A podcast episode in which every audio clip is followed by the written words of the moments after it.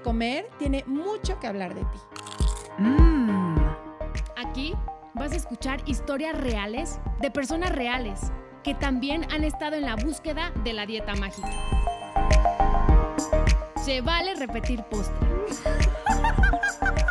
Es un espacio que da espacio a la dulzura, a la risa, al dolor, a la exploración. A lo que no te atreves a mirar. A lo que te da miedo contar. Es un espacio que te da espacio a ti. Hola, pues estamos en un nuevo episodio de Se vale repetir postre. Y fíjate, Adri, que estaba pensando que siempre tenemos postres nuevos, pero nosotros también somos unos postrecitos. Ay, la verdad sí. Muy ricos, la verdad. y ahorita, con este frío, ¿tú qué postre serías? Ay, yo creo que como, como algo así, como un chocolatito caliente. Ay, sí. Este, sí, como un chocolatito caliente, quizá con un rolecito. Ahorita Ay, qué creo que rico. sería un rolecito así, así bien esponjadito con mi, con mi chocolatito caliente. ¿Y tú? Fíjate, Adri, que eh, últimamente he visto en las redes que está muy de moda.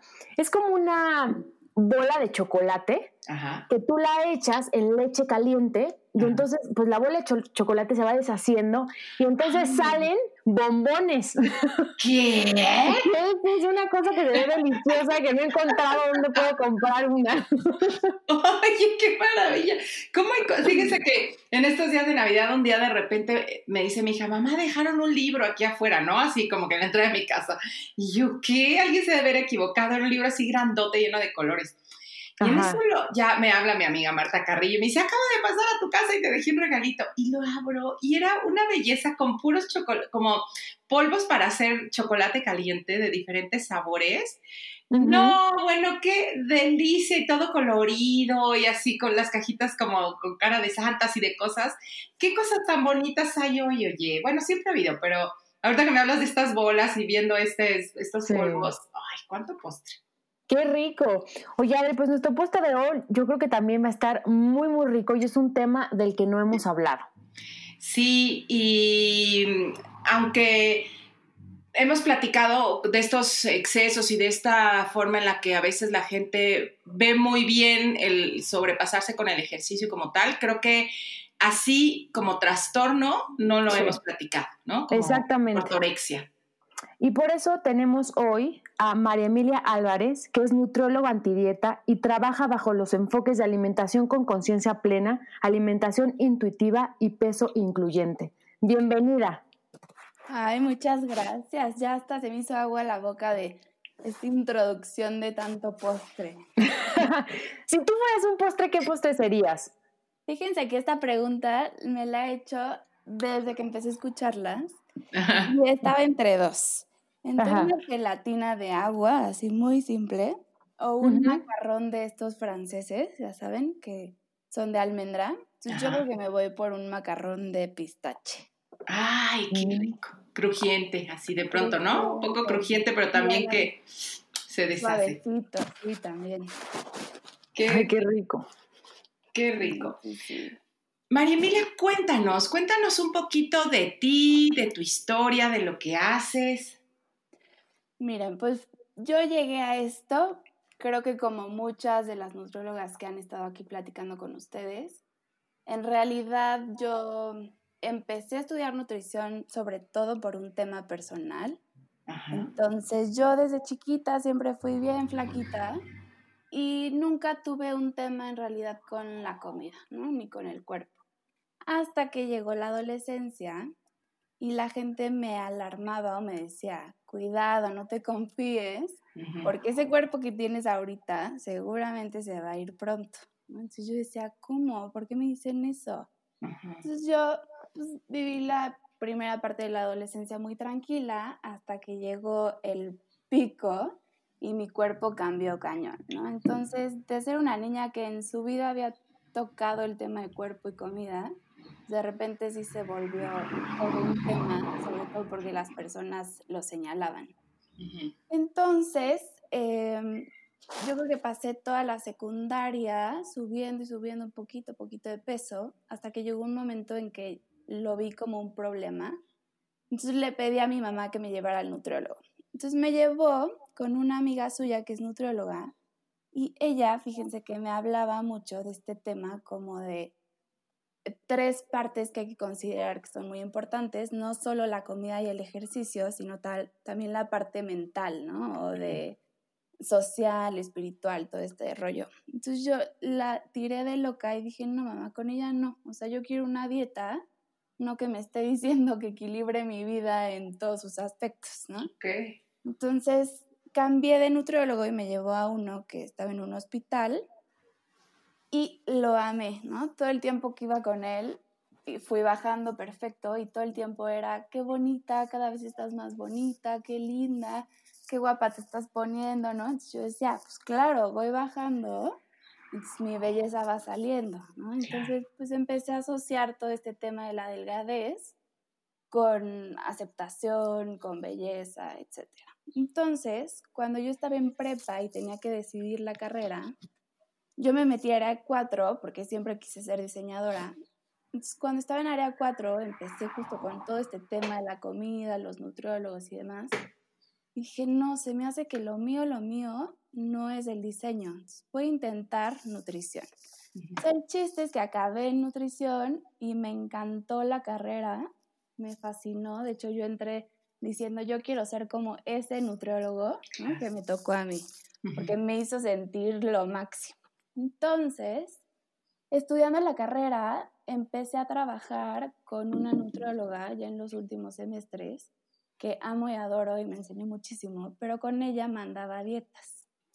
Con estos pacientes que yo iba viendo, me daba cuenta de que todos llegaban igual que yo, ¿no? O sea, si no bajaba de peso, si subía, era una frustración terrible, se culpaban a ellos, ¿no? Yo me culpaba a mí como nutrióloga, entonces yo la pasaba fatal. O sea, me chocaba. Todo lo que me encantaba la carrera, en el momento de empezar a dar consultas, sufrí cañón. Entonces... Como que sonaba diferente, ¿no? En, en, en, los libros que ya en la relación con la persona, ¿no? Claro, además en donde yo estudié es muy clínica, es muy de hospital. Entonces yo decía, perfecto, ¿no? Puedo ver a cualquier paciente, pero todos los que llegan tristemente, o la mayoría, son porque quieren el cuerpo, ¿no? O bajar de peso. Entonces, pues yo tenía mis propios temas con mi propio cuerpo, con mi relación con la comida. Y justo en el primer año de la carrera, esto me estoy eh, yendo para atrás un poquito, yo empecé a tener conductas ya de riesgo para un trastorno. Nunca tuve como tal un trastorno, pero sí empecé a vomitar. Entonces, haz de cuenta que vomité yo creo que una vez a la semana, más o menos, durante un mes. Y justo me cacharon en mi casa, ¿no? Entonces, por tiempo no es como un trastorno como tal, porque se necesitan un poquito más de meses, pero pues las conductas ahí ya estaban, ¿no? Y la preocupación y la distorsión de la imagen corporal y todos estos temas ya estaban en mí. Entonces yo vivirlo con mis propios pacientes y ver cómo en ellos también me reflejaba yo, se me hizo horrible. Entonces, por casualidades de la vida, en el último, bueno, en los últimos semestres llevé una materia que era de desarrollo humano. Y ahí nos empezamos a meter en temas de mindfulness. Entonces caí en lo que es mindful eating.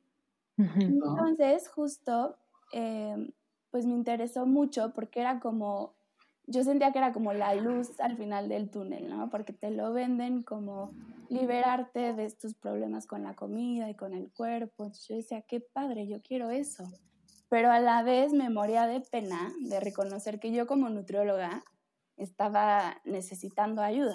O sea, ¿cómo si yo soy la que debería de ayudar a los demás? Ajá. Entonces, justamente caí en las manos de Lorena Aranda, que de hecho ya vino. Ah, es un amor, sí.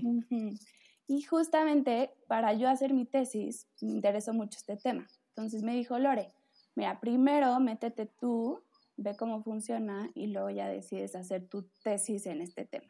Dije, perfecto. Entonces caí con Lore y ella me ayudó muchísimo, me dio un taller y todo. Entonces así fue como me fui metiendo y hace más o menos un año, un año y medio, encontré, gracias a las redes sociales, todo este movimiento de alimentación intuitiva y salud en todas las tallas. Entonces fue así como, wow, o sea, ¿dónde estaba yo metida? Así, o sea, yo decía, no, ya no quiero ser nutrióloga, ¿qué voy a hacer? Mi carrera me encantaba y ya no me gusta. Y entonces, pues ahí acabé y aquí estoy, en esto. Ok. Y entonces, ajá, ahora que van, ¿no? Tus pacientes, porque sigues dando consulta, les das este enfoque. Exacto, sí, sí, sí. Sí. No creas, mucha gente me busca todavía de, oye, Marie, porque me dicen Marie, necesito que me ayudes a bajar de peso. Y yo, ¿qué crees? Ya no hago eso, ¿no? Es difícil a veces, no, ya cambié. Sí. Oye, ¿y cómo se va haciendo el, círculo, no? De, de, una, de pensar o creer que, que, el que tu cuerpo estaba mal cuando era perfectamente normal que estuviera teniendo estos cambios, sobre todo en la adolescencia. ¿Cómo de ahí pasamos como hay que arreglar el cuerpo o hay que detener esto que le está pasando rarísimo y cómo eso nos lleva entonces a, pues para hacer eso tengo que irme a no comer, a restringir, este, a, todo esto, ¿no? O sea, y, entre más estamos en este, con, con conductas súper tóxicas, de estar queriendo eh, comer de tal o cual forma, de tenerle miedo a la comida, de llegar a estas conductas eh, eh, compensatorias de vomitar o laxarnos o todo esto, y nos sigue llevando a un no, mi, cuerpo no está bien, porque pues sí, ya mi cuerpo no, está bien al grado que tiene que vomitar y al grado que tiene que laxarse. O sea, ¿cómo es un, un círculo tan, tan peligroso y que empieza de que alguien nos, nos haga notar, y puede ser alguien de que directamente nos diga, o alguien del entorno, la sociedad, las fotos, las revistas, este, todo esto, que nos haga creer que nuestro cuerpo está mal. O sea, desde ahí empieza como el, el gran dolor. Claro, y es terrible porque además te lo confirman una y otra vez, ¿no? Y de una manera que a lo mejor no es su intención, ¿no? Por ejemplo, mi mamá, me acuerdo perfecto que una prima, que es un poquito más grande que yo, me decía, es que cuando llegues a mi edad vas a embarnecer, ¿no? Así le decían. Y yo decía, no, ¿por qué? Si yo siempre he sido muy flaca, yo no. Mi mamá me decía, no, pues yo no, a mí no me pasó, seguramente a ti tampoco, ¿no? Entonces yo decía como, claro, pues a mí no me va a pasar y mi mamá, o sea, como que de alguna manera te dicen que si sí pasa, ¿no? No te lo están diciendo directo, pero te dicen que si sí pasa, pues ahí sí cuidado, ¿no? claro. No, es, es, muy duro. Y finalmente, digo, no es echarle la culpa a nadie, porque sí creo que es un tema de muchos factores. O sea, también en mi familia, justo en esa época, habían muchos problemas en casa. Entonces, pues de alguna manera, hoy entiendo, por lo que he estudiado, y el enfoque que he tomado, que esta parte de, vomitar o bulimia es gritar que te volteen a ver, ¿no? Que te ayuden, que te saquen. Entonces, de alguna manera sí, sí caemos en todo este rollo y es tristísimo. Sí. Oye, María Emilia, y habla, hoy eh, hemos hablado aquí de pronto, sí, de todas estas conductas de riesgo que tú hablabas, de hecho, una tuya, que quizá si hubiera pasado un poquito más de tiempo ya se hubiera ido a trastorno. Que eso está interesante que también nos platicaras, ¿no? ¿En qué momento ya se vuelve un trastorno? Ay, sí. No, porque, porque son como yo creo que delgadas líneas y en el ejercicio yo creo que pasa muchísimo, ¿no? O sea, como, ¿qué es la ortorexia y, y cómo sabes que ya estás en una conducta de riesgo? Claro, porque normalmente la gente no lo confunde con es una persona muy saludable. Sí. No hace mucho ejercicio, se cuida. Totalmente, esta misma cultura de la que hablabas, Adri, es la que aplaude estas conductas y es la que las fomenta y al final justo es una línea muy delgadita. Justamente mi tesis fue de conductas alimentarias de riesgo, entonces ahí vi que es una línea súper, súper, súper delgada. Específicamente para bulimia, eh, según el DSM-5, que es Em, es este manual diagnóstico y estadístico de los trastornos mentales que se utiliza para diagnosticarlos. Habla de que para bulimia se necesita que por lo menos se vomite una vez a la semana por mínimo tres meses. Por eso les decía, a lo mejor yo fui un mes, un mes y medio, por eso no se consideró. Digo, hay más criterios, pero en temporalidad ese es, ese es uno. Y em, la ortorexia como tal es, va más hacia la alimentación saludable, no tanto al ejercicio. Sí se ha visto que... Claro, es vigorexia hacia el ejercicio, tienes toda la razón, yo me confundí cuando lo dije, sí. Sí, en ortorexia sí hay una relación con el ejercicio, pero según el autor, o sea, es más hacia alimentación saludable. Okay, todavía no está muy claro si es un posible nuevo trastorno de la conducta alimentaria, si es alguna variante de cualquier trastorno que ya exista, si es una manifestación del trastorno obsesivo compulsivo o si es un simple fenómeno cultural, ¿no? Por toda esta influencia de fitness y wellness y todo este tema que ahorita nos bombardea todos los días. Sí pero eh, su síntoma principal es esta obsesión por comer alimentos percibidos como saludables. Okay. Entonces, es, muchos autores hablan de que es una preocupación, una obsesión o una fijación. Okay. Que en realidad estos tres términos son complementarios, ¿no? O sea, finalmente esta preocupación por una alimentación saludable lleva a que toda nuestra atención se vaya a la comida y esto evoluciona hacia un persistente y muy perturbador pensamiento, ¿no? que sería la obsesión. Y esta obsesión o estos pensamientos pues llevan a que llevemos comportamientos, ¿no? que sería ya la fijación. Entonces, es estar todo el tiempo pensando y pendiente y cuidando qué voy a comer, de dónde viene esto que voy a comer, qué ingredientes tiene, etc. Es, es pues, tal cual una obsesión, pero todavía no está muy bien definido.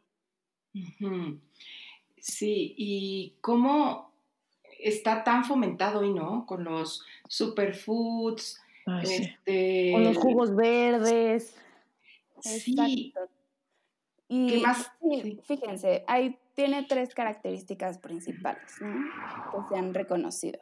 La primera, pues, es esta preocupación obsesiva por la calidad y la composición de los alimentos. Por eso no se sabe si se incluye como una forma de anorexia, porque en la anorexia se fijan en evitar cantidad, ¿no? O sea, calorías. Y en esta es calidad, o sea, no me importa si me como un kilo de lo que sea, pero me preocupa de dónde viene ese alimento, ¿no? Si es orgánico, si es superfood, o si es un alimento chatarra, o si, ¿no? O sea, todas estas eh, clasificaciones y categorías que se le dan. Entonces, esta preocupación es una característica. La segunda sería tener patrones de alimentación muy rígidos, como cualquiera en esta cultura de dietas, ¿no? O sea, finalmente todo es poca flexibilidad. Y el tercero es tener esta perturbación emocional cuando las reglas se rompen, ¿no? Entonces, por ejemplo, estas personas que presentan ortorexia tienden a ser muy controladoras. Cuando no pueden, a lo mejor van a un restaurante, van a comer a casa de alguna persona o hay alguna cena familiar o lo que sea, ahorita que estamos en épocas navideñas, pierden totalmente el control y hay una bomba de emociones porque no pueden controlar lo que van a comer. Entonces, si una persona que está a dieta normalmente tiende a, a lo mejor a llevar su topper, pues estas personas a donde sean. Ahí me hablaban, Adri. Ahí te hablaban, sí. Y fíjate que algo bien interesante y que a mí me, hasta hace muy poquito me cayó el 20 es, yo después de estos episodios de vomitar, me fui totalmente al extremo. O sea, me fui a, bueno, entonces como ya no voy a vomitar, ya no voy a comer esos alimentos que yo creo que son prohibidos, ¿no? que son los que me dan ganas de vomitar. Entonces me voy a ir a comer perfecto, ¿no? Entonces me fui al, a este extremo, entonces era nada industrializado, nada que venga en paquete, nada que tenga conservadores. No llegué a orgánico porque la economía a lo mejor no se presta tanto, pero sí cuidaba cada ingrediente. Entonces mi familia sí me decía como, Mari, no pasa nada, ¿no? Mi papá me acuerdo que me decía, oye, mi, mi abuela siempre cocinó con glutamato monosódico, que es un famoso. nunca le pasó nada, ¿no? Y yo decía, no, pero es que sí, es veneno, ¿no? Entonces para mí todo era veneno y así son estas personas. Y qué, qué terrible tenerle miedo de esa forma a la comida, ¿no? Terrible, porque además comer es una necesidad básica. Claro. O sea, dependemos de ello. Y sabes que, Adri, cuánta gente, ¿no? O sea, incluyéndome, yo viví durante muchos años así, ¿no? Y entonces yo iba a una comida familiar y yo llevaba, ¿no? Mi topper. Yo todo el tiempo, este, ¿no? Jugos verdes, porque antes los vendían como como estos detox, ¿no? Entonces yo los tenía en mi casa y entonces todo era orgánico y entonces no, lo hacía perfecto y como tú dices, ¿no? De repente tenía como un atracón y entonces me sentía muy culpable y entonces al otro día otra vez volví a hacer todo perfecto y satanizaba la comida industrializada. Y claro, ¿qué pasó? Que un día me fui de vacaciones y no saben cómo me enfermé, al grado que tuve que llamarla al seguro, me acaban poniendo suero en el cuarto, porque claro, me cayó tan mal lo que estaba comiendo que, o sea, me deshidraté, vomitaba y vomitaba. No, no, no, fue horrible, horrible. Sí, claro, porque nos vamos a un extremo de cuidar todo súper bien y, y, pues no, o sea, también hay que... Y la gente piensa que eres muy saludable. Exacto. ¿No? Como que la, la gente no piensa que que, que, está mal, ¿no? Que un extremo está mal. Entonces te, dicen, no, Ana es súper healthy, no, Ana solamente orgánico. Y, y, hay amigas que todavía tienen a la fecha como esa imagen mía. Y al momento que me ven comer normal, como que se sorprenden, me dicen, ¿cómo? no, yo es que sí ya, no, no me voy a poner a explicarles todo el proceso, ¿no? Pero sí la gente lo confunde con esto wellness que está muy de moda. Exacto, yo me identifico mucho contigo porque justo mi cuenta de Instagram empezó así, ¿no? Se llama la M saludable porque era, según yo, muy flexible, era la manera de comer lo que quisieras, pero en su forma saludable. Entonces hacía los típicos chilaquiles versión healthy, ya sabes. Entonces, todos los de mi carrera, mis amigas de fuera, mi familia, me ubicaban como Mariela gourmet y la que se cuida muchísimo, ¿no? A pesar de que mi cuerpo no cambiara, porque eso es algo importante. Ah, sí. no importa, pero, pero fíjense cómo ese reconocimiento ¿no? y ese aplauso de la sociedad, aunque tu cuerpo no cambie, el hecho de que te reconozcan algo, por lo menos en mi caso, era padrísimo, ¿no? O sea, era, pues sí, a lo mejor no seré la flaca del grupo, pero seré la, la que se cuida muchísimo y eso me lo aplauden. Entonces, que al final llega a ser una obsesión que para nada es saludable, ¿no? Este tipo de personas, incluyéndome en su momento, lo que buscan es optimizar su salud y prevenir enfermedades, cuando paradójicamente consiguen todo lo contrario. ¿no? Claro. En el término o en la definición de salud no podemos separar salud física, mental y social. Claro. Sí, claro. Oye, y ahorita que decías que cuando la conducta igual compensatoria que era vomitar, pues ya te cacharon y a lo mejor ya dijiste no, ya no, y entonces te fuiste a, ok, entonces sigo teniendo el control, pues no metiendo nada eh, indebido, ¿no? Para que no lo tenga que vomitar casi, casi. Me quedaba pensando en cómo cuánta gente en esta no poder tener control, si va a comer a casa de la mamá o si va a comer a un restaurante, cómo de pronto dejan incluso de salir, ¿no? Como ya no me voy a correr ni el riesgo y entonces, ¿cómo esa, esa obsesión los lleva también quizá a aislarse, ¿no? Exactamente, una de las consecuencias a nivel social, ¿no? hablando de esta eh, definición de salud, es ese aislamiento social, o sea, porque ¿cómo voy a arriesgar yo que alguien más decida por mí lo que voy a comer? Sí. Entonces, en mi caso, fíjate que sí llegó un momento en el que si yo me iba de viaje, decía, qué rico, ¿no? O sea, son vacaciones me olvido de estar teniendo que controlar, ¿no? Ya hay alguien allá que decide el menú. Quisiera como de alguna manera un descanso también. Pero sí, o sea, tienden a querer controlar todo y esta parte social se pierde muchísimo. Y sobre todo la, la calidad de vida. O sea, eso no, no, es vida, no puedes vivir así. No. Y, y el, de veras lo desgastante que eso debe ser, la verdad yo no, nunca he caído en eso, este, porque yo tiendo, tiendo más a la parte como compulsiva, pero el, el, infierno de estar oyendo a la mente todo el tiempo, ¿no? O sea, de que tú puedes voltear a ver a una persona y verla que está frente a un plato y si supiéramos como el diálogo interno que cada uno estamos teniendo con ese plato, ¿no? O sea, como de, no puedo, no me lo puedo comer, qué horror, me... porque yo creo que los, digo, la mente llega a unos lugares, eh, o sea, increíbles, ¿no? De, catástrofe, de si me como esto me voy a morir, o si me como esto voy a perder todo el amor de toda la gente para siempre, o seguro y con toda la información que aparte nos satura, si como esto entonces se van a desenvolver mis células horrible y entonces yo voy a, o sea, qué locura lo que, lo que escuchamos, ¿no? De nuestra mente y sobre todo cuando se llena de esta información. Sí, sí, sí.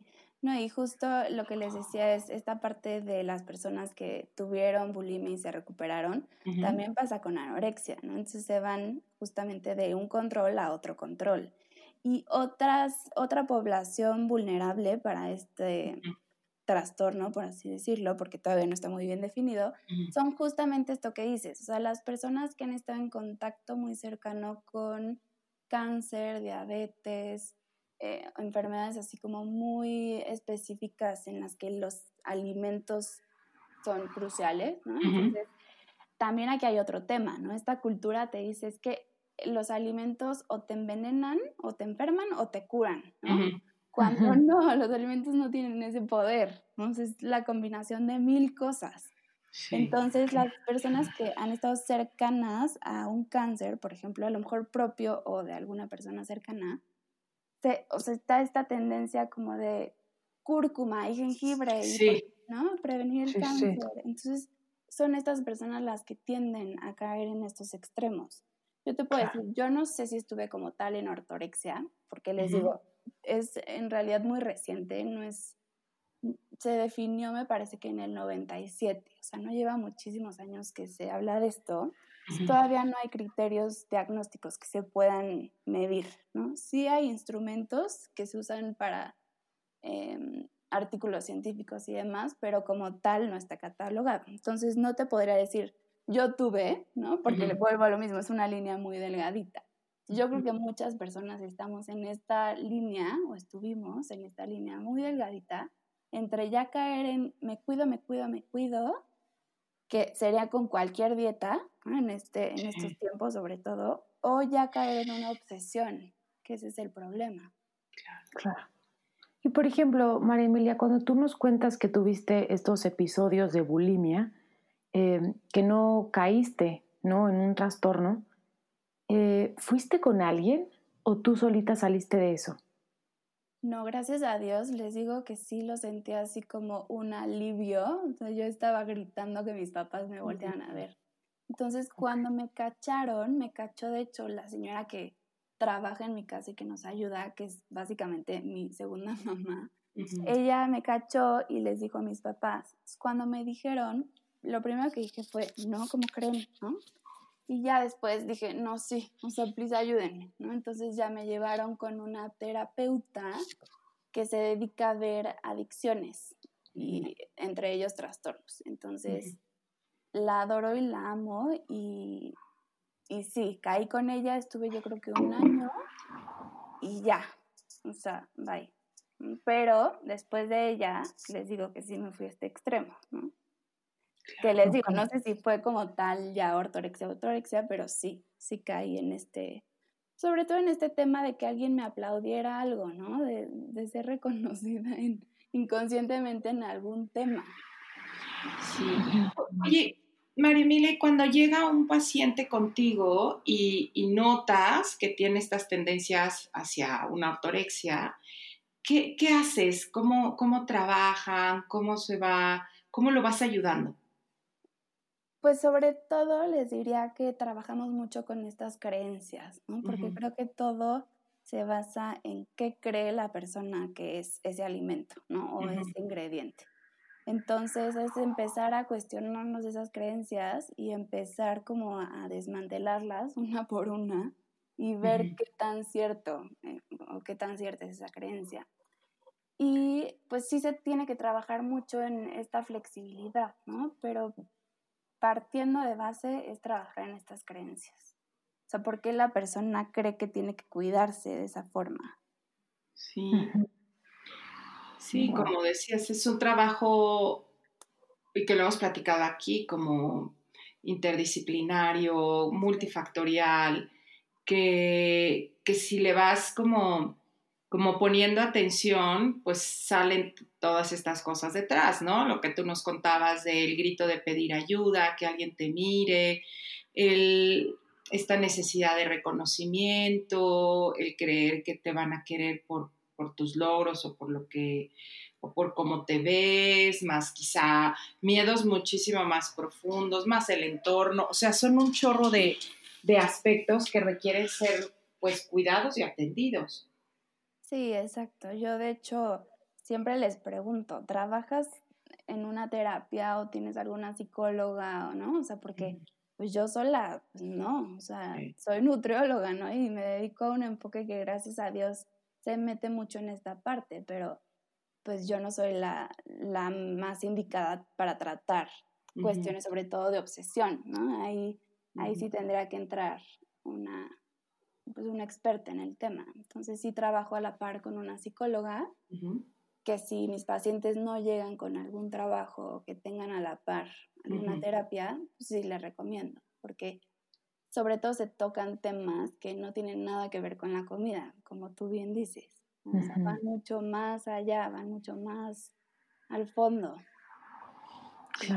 Y, algo que no estamos mencionando es cómo la industria, ¿no? De, de este rollo de también lo healthy y lo saludable y lo orgánico es multimillonaria y nos hacen creer que es lo mejor para nosotros y entonces nosotros ahí comprando barritas, este, comprando cúrcuma empaquetada carísima o chía, ¿no? que la chía existe desde hace muchísimo tiempo y nosotros pagamos un sobreprecio por esos productos, no, no hay que quitar como la vista de ahí, no hay cómo nos bombardean con cosas que no son ciertas y nosotros nos compramos esas ideas. Exacto, y ese es el gran peligro, ¿no? Ahorita, que está tan de moda y está tan bien visto que pues si no, esa industria no existiría, o sea, si no hubiera esa necesidad que nos han creado y esa responsabilidad que nos han puesto a nosotros también, ¿no? Que todo depende de si te cuidas o no, de si lo haces bien o no. Entonces, claro, pues, claro que vamos a ir corriendo a comprar el remedio que sea, ¿no? Para, para no enfermar, para no engordar, para, o sea, lo que sea. Entonces, y en cualquier ámbito, ¿no? Tristemente, en este tema lucran con, con miedos claro, bajo una necesidad básica, como les digo, que es comer, o sea.